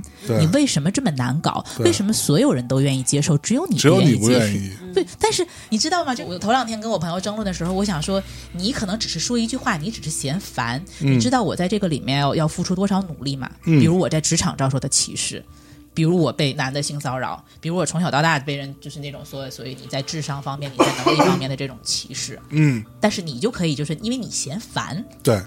这个事情是一个，你可以说是一个屁股决定大脑的一个事儿。对，对，我倒不觉得是屁股决定大脑，是生产关系的分配、生产资料的分配，然后包括刚才你说的婆媳关系，本质是生产资料归属权的问题。哦，所以男的是生产资料吗？嗯 对啊，女性的生产资料现在是女性作为一个得力的社会的生产资料。那现在除了我得到了我的生产资料所获得权以外，那我还需要更高的一些精神上的一些认可，包括就是呃身份呐、影响力啊等等认可，只是生产资料的匹配问题。在我看来啊，哦，其实就像之前那个阿里 P 八的那个征婚的那个事情一样的嘛。嗯，这个大概的过程跟大家讲一下，可能很多人不知道。你难道不知道吗？我知道，也不是所有人都知道的给我。们的不是这个，他们在微博数据的话题量上看，就是几乎所有的微博的网友都讨论过这个话题。啊，没有没有没有，很多人不知道。我那天问我们办公室小朋友，有好多人就听说过，嗯，但是并不知道具体的情况。来，大概说一说。呃，大概是这样子吧，就是一个阿里的 P 八的一个征婚帖，就是一个大 V 发的，说我有一个粉丝是阿里的 P 八，然后就大概讲了一下他可能是什么，呃大概什么条件了，反正就是 P 八、然后家庭是怎么样，然后收入怎么样，然后现在有在供一套房，然后如果是女性愿意，她想找一个江户地区的独女，我记得是要找一个独女，然后而且对方的父母还要愿意过来帮她照顾孩子，嗯。啊、然后说我愿意出资两百万和对方共同购置一套房产什么的，就整个的，反正你听他讲他征婚的逻辑，都是在列非常多的物质方面的一些点，嗯啊，但是那个观点上就非常有趣的是，很多男性的大 V，、嗯都非常认可。非常认可，他们会觉得那人家条件确实就是不错呀。嗯，但是我关注的一些女性的大 V 就说，这根本不是条件不条件的事情，就是你还在把结婚当成一个买卖来做。嗯但我在我看来，结婚就是就是当然了，结婚是一种买卖，是，对对，他还哎是生出现了不同的看法对生产他想做一个占便宜的买卖，这个就让女的觉得不舒服了。嗯就我觉得两点，首先第一，他提他那些观点，包括他对女性的那些要求，是一个真的是占便宜的买卖。就像其实很多人就讽刺，哪怕你就说就买卖来看，两百万你出首付，两百万他在应该是在北京，你在北京两百万首付，你能买什么房子？你能买哪儿的？等于就是我两百进来，万首付，你真的买不了什么像样的房了而且等于就是女方进来要跟他一起背房贷哟、啊！他自己身上还有一套房贷。咱们就就买卖这个逻辑来讨论，其实就不是很划算。然后人家还要带着全家来帮你带孩子，还要帮你生孩子。啊，另外一个就是刚才其实聊的，就是说我们觉得婚姻不应该是只是一个是这些那个条件上的事情，反而是就像你刚才说的，我跟米娅是在生意上的伙伴，包括我们是在那个精神层面是有很多共鸣的。嗯，但是这个人是毫不关注这些事情的，啊，他一点都没有讨论说我有什么爱好，我希望找一个什么。望找个生没有，我跟你讲，讲，而这件事情在我原来认为是已经是属于是很少了，就是经过这些年，就是大家近现代的发展，也应该已很少的说为了结婚而结婚这种事情，不是了，就在我的公司，然后我们同事是有那种，哎，我回去相个亲，我说干啥？结婚呢？嗯我说啊，就是你不需要谈恋爱吗？不需要啊。我说，嗯，难道不需要对女方多接触一下啊？一个月够了。对对对，结婚对于他们来说就是我要去投个简历。一样这样的事情，你懂我意思吗？我我之前以为说可能我们国家已经没有了吧，但其实并不是非常多，还有对，所以后来我觉得就是有一个博主说的还蛮精辟的，就是部分男的觉得这个东西仍然是一个买卖的同时，女性已经觉得说我除了物质层面不想被的匹配。物化。对对我，第一我不想被物化，当然物质层面的匹配是必要的，当然两个人组建家庭肯定有这方面的考虑，但是我更重视的是精神层面的一些沟通，我们是两个人在一起，不是他妈的谈合同谈条件，两个物品在一起，对，我们不接受这件事情。但是真的在这件事情，就你会发现，嗯，当然可能不是说所有支持这个征婚人的都是呃男性或者是怎么样，但是你真的会发现性别的那个大 V 在这个上面的一些不同的看法非常有趣。嗯，对，不，但是这个话题就变成我会想到有一点就是，我一直会觉得，可能有这样思考的女性本身就不多，有大量的女生反而是自我物化的，是的，她就是想要把自己变成一个可以卖出更多钱的对，一个在市场上不。高吧，应该还是这个造成的。对，就这个你不是娶过江浙沪独女吗？家里不老有钱吗？谁差这点钱呢？对吧？米娅家是不是挺有钱的？是江浙沪独女可不是江浙沪一般的存在啊！江浙沪独女很难吗？不不 是很难还好吧？是是不是像他说 本身江浙沪就是一个经济发达的地区，再受过良好教育，这种姑娘真的看不上你这种条件的人呢。是。就他可能觉得阿里 P 八在他而言已经是一个非常好的，对他还是个农村出来的。阿。里 P 八确实是比较厉害的，比较厉害是是比较厉害，但是就是他不是一个但是我会发现很多男生是用一种特别呃说好听点是很理性的，你说难听点可能是很死板的，用一种很工程的思维在做一个这样的一个权衡，就在婚姻和爱情这件事情上。但是很多那个大 V 的观点就是，哟，人家条件都好成这样了，这姑娘怎么都还这么挑呢？不怪你们现在这些姑娘都找不到。都单身是吧？有必要让微博出一份调查，就现在在中国的大 V 啊，男性和女性他们的平均年龄层和受教育程度大概是属于一个什么样的水平？嗯而且其实。大多都不高，真，的而且我觉得其。实很少有所谓的真正的女性大 V，包括就是嗯这么多年出了这么多事儿，就是有哪个真的就是是一个女性主义的一个专家说过，就是让大家觉得特别有说服力的这种话，就是有一个特别公平的、高智商的、高质量的讨论出来过，嗯，不多。然后，而且很多就只所有李银的女河了吧性对，但李银河其实他也不直接面对这些问题，他说的永远是他擅长的那个领域里的东西。是就真的就是，比如我认识像什么秦理文这些，包括像李斯盘这些，我觉得是稍微好一点的。就慢慢后来的交流，他们会给我很多智慧和力量。他们自己的生存并不是那种享受大 V 福利、转发一条多少钱的，嗯就也是在辛辛苦苦的教书，然后工作，然后他的话语权也很微弱，嗯他发出来的声量几乎也是被以削减十倍的这样的声量再往下微弱的传对。递，就是很少，而且就是真的能有那种非常硬的，就是有逻辑思维的那种女性大 V 也不多，对。关键更可怕的一点，很多女性大 V，她也是男性思维，她是男性思维，就是娃娃，就就是他所呈现出来的那个状态，很多女孩儿去追随他，都是在追随一种什么东西呢？比如说我看到的某一个女性大 V，她的状态就是我在整个这个过程当中，我在告诉你我是如何慢慢整容变美的。她的那个美的标准是什么？是男人认为的，或者说脏直男所认为的那种网红脸嘛？他其实在做这样的一件事情，那这样的一个，就是他会不停的做这个动作，然后让这些女生看起来是哦，这样他已经很成功了。而且说你要美化、进化对自己啊，，进化自己，你要怎么样让自己变得看起来更柔弱，就是看起来更无辜、更纯洁，对吗？好嫁风。对，对，其实就会变成这样子。这个东西，当然，我觉得并不是只限于女孩啊，很多男孩在很多事情上也同样不自知，甚至更傻逼。但是很多女孩在这件事情上是非常不自知的，她们不停的在被各种各样的大 V 也好，什么穿搭指南吧，就是诸如此类，都告诉你，其实你最后呈现的是什么？你就像大橘子说过的那句话，把自己打扮成一件很精致的小礼物。对，嗯，系上小丝带儿，这样小丝带，然后别人想拆，然后呢，小丝带感觉你只要花点钱，啪一拉，这丝带就开了，对吗？我觉得很多是这样的一个方向，我觉得这是最可怕的一件事情。就像我那个时候跟那个户川纯聊的时候，我其实有问他这个问题，我说为什么日本女人在我们看来都会很想要把自己弄得很卡哇伊，嗯，非常的可爱，对吧？萌萌哒，嗯。这件事情是不是因为日本是一个非常男权的一个社会所导致的？所以女性在这里边其实不太自知，这件事情，对吧？她甚至变成了一个说大家都不需要思考，每个人的妆都长得差不多，每个人都把自己脸上那个腮红打的那样子，然后睫毛翘翘的，弄得很可爱。你可能在其他任何地方，就举例子，比如说我去冰岛、去瑞典，你看到那儿的女人那是很酷的，非常帅气的，非常有样儿的。同时也加上人家身材确实好，腿他妈确实长，对吧？但你到日本，你会发现日本很多女性真的是绝大多数女生所谓的打扮，就是把打扮的漂漂亮亮的，所谓可爱，看起来很无害，对吧？就这个又回来了，就是东亚三国的这个很有意思的点。我讲三个小事情，重灾区吧，我觉对得在 女性主义这这事儿上，东亚真是重灾区。一个是那个之前日本的那个女性的有一些职场的女性就有在反对，就是说日本女性上班是必须穿着那种所谓的通勤鞋，那个鞋是一定有鞋跟儿的。就是男生可能又体会不到，哪怕你穿一个只有大概四五厘米的鞋跟儿，你站一天你试试看，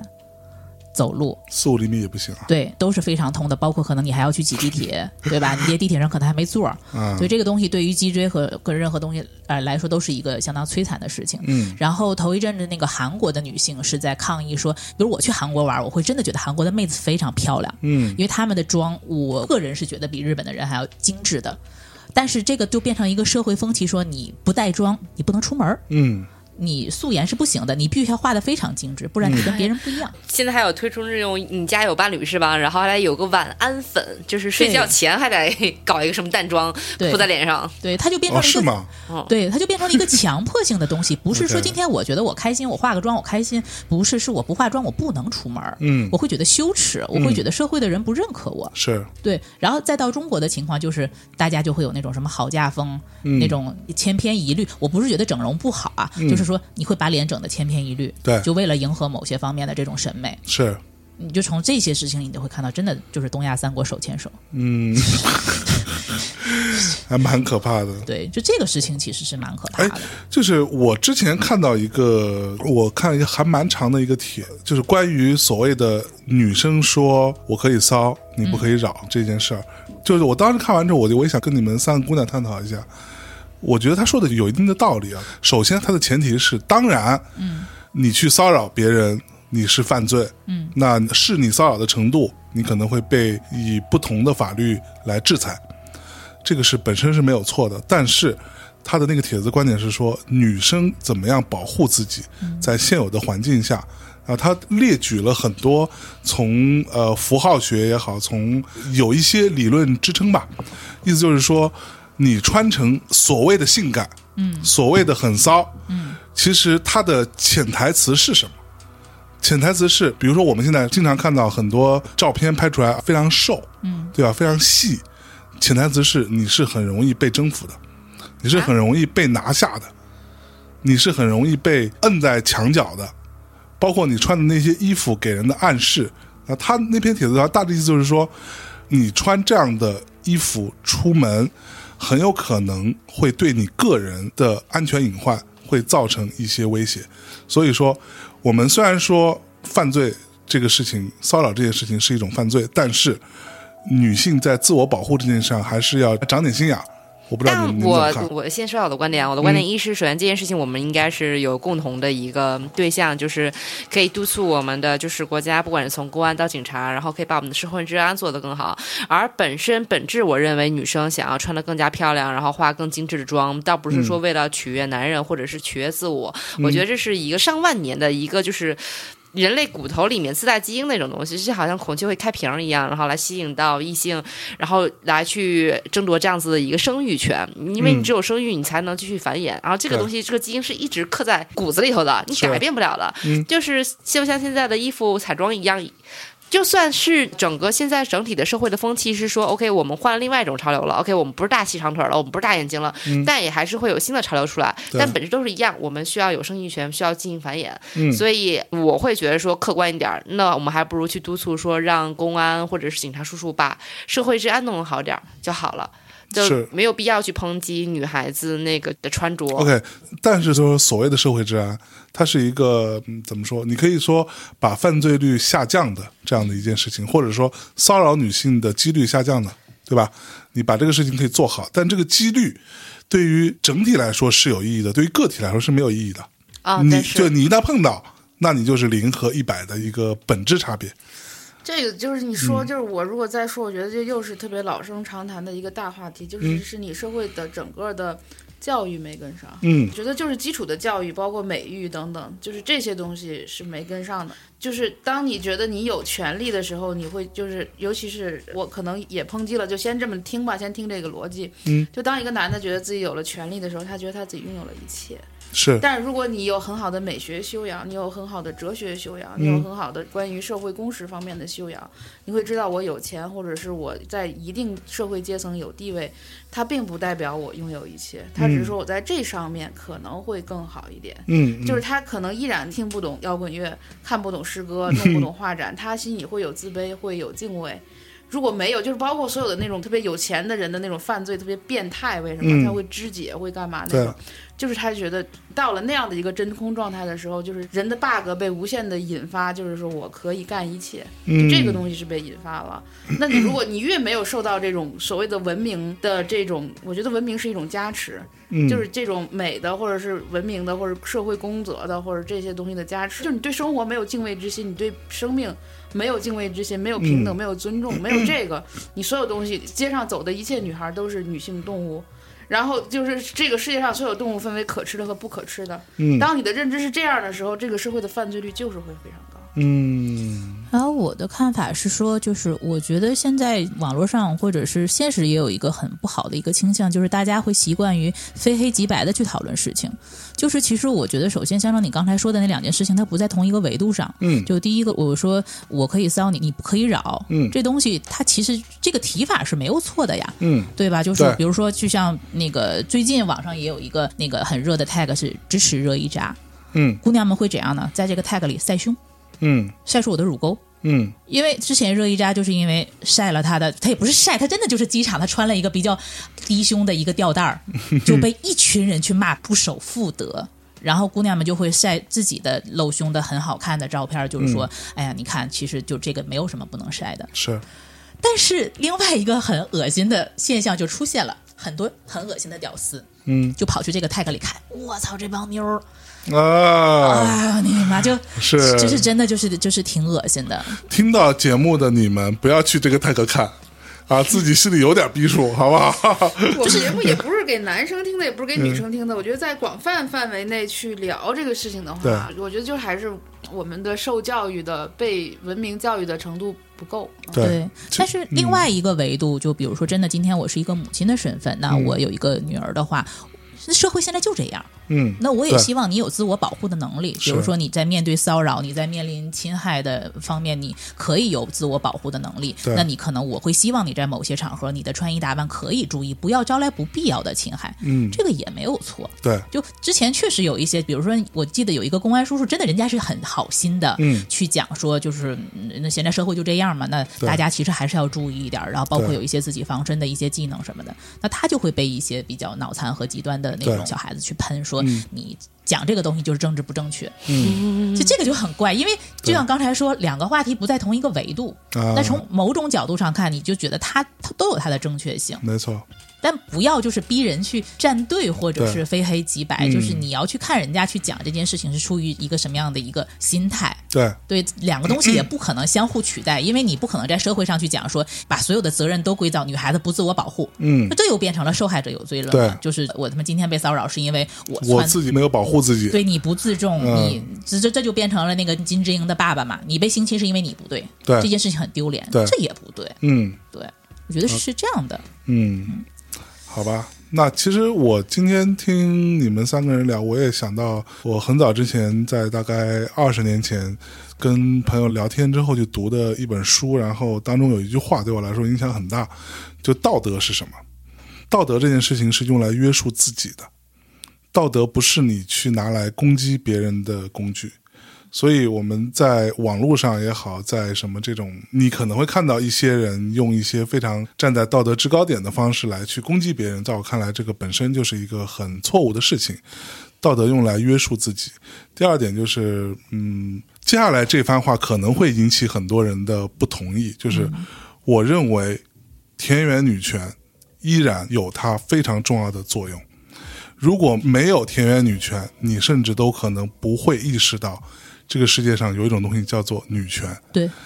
就是这就是我说的矫枉必须过正。它也许有大量的错误，有大量的双标，有很多的问题，但是你从一个社会发展层面上来说，这些问题它就是一个发展过程当中势必会存在的一些冲突。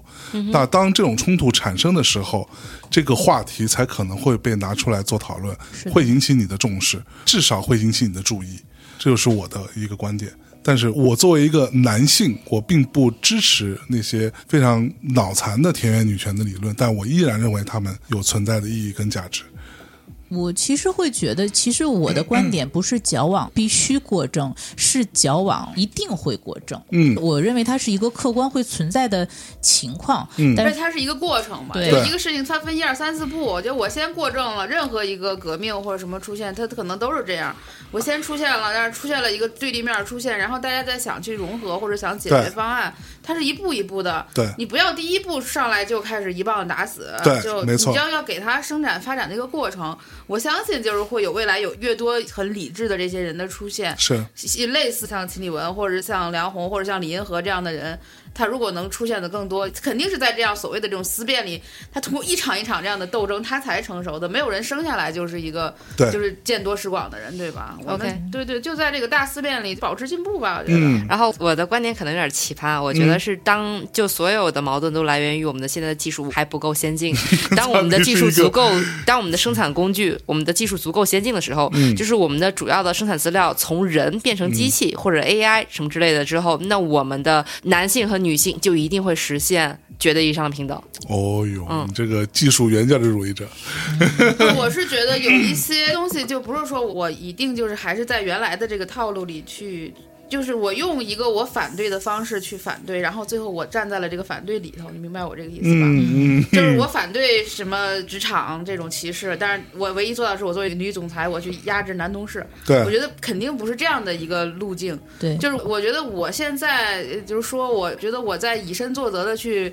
探索一些就是人类生存的另外的关系，就是比如我同意小乔说的，小乔说的是方向。就是是，比如说你技术足够的进步，包括好多现在有很多关于这种后人类的探讨，嗯大家都在聊，就是后人类时代到来之后，人类的关系会发生什么样的这种根本性的变化，就是这是非常大的一块儿，就是在社会研究领域里边，我关心的点就是，那以我们现在的生活，我们有没有另外的解决方案去解构它？是，就比如说，我对这种传统的婚姻结构尝试过一次失败了。那我是不是有新的结构去重新组织一个新的关系？就比如说我现在跟我的家庭的关系，嗯。我现在我住在一个共享社区里面，嗯。然后我每天去养老院吃饭，然后每天来计生的办公室工作，嗯嗯。但我依然执行我作为一个母亲，作为一个对社会有贡献的人，我作为一个创作者，嗯。或者是我跟我的男性的朋友们，我们是什么样的朋友关系？我们用另外的关系去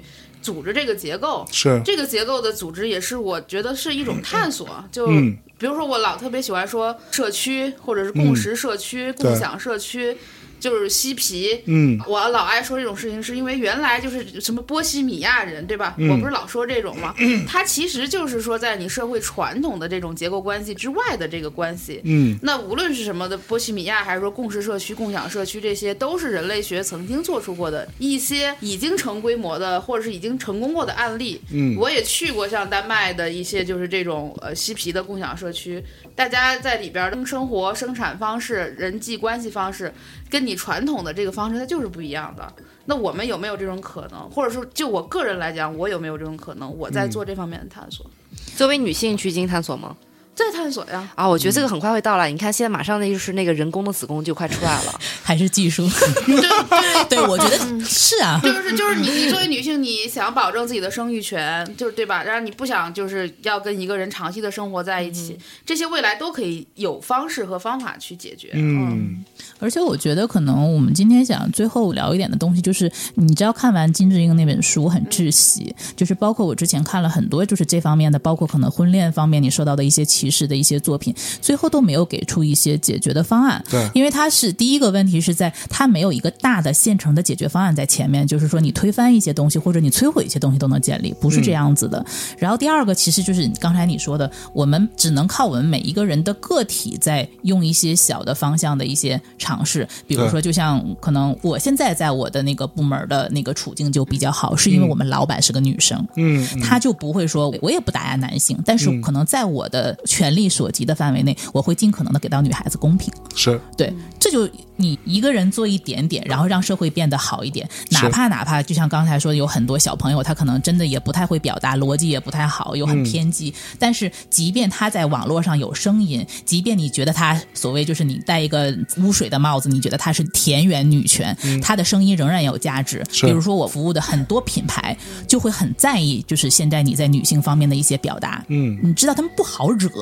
嗯，不管他们表达的对不对，你知道这帮声量是非常大的，因为根本上还仅不好惹，还需要讨好呢。对，还是还需要讨好呢。嗯那你就会在这个地位上给他们尊重。嗯那这也是一种成功。我不觉得那种是毫无价值的，哪怕你觉得中间的很多人很脑残、很偏激，但这个大的声量仍然是有价值的。那包括可能像我们自己去寻求自己一些那个身心上的愉悦，比如说现在为什么我父母对于这种什么不婚不育的事情，他们没有再给我那么高的压力，嗯是因为他觉得，哎，好像整个大的社会环境都觉得你们这种。大概这个年龄的单身女性的生活质量还不错，嗯不像以前好像说你就很悲惨。以前的很多那种文艺作品会把这种单身大龄女青年的生活营造的很悲惨。对。但其实大家现在反而往往看到，就是差不多我们这个年龄的女生，哎，过得还挺开心，每年没事儿往往国外跑几趟，买东西什么买大牌、买包包，从来不手软，然后对吧？追星又很开心，对吧？他看到了你的生活的质量上和你社会地位上的这种变化，他就不会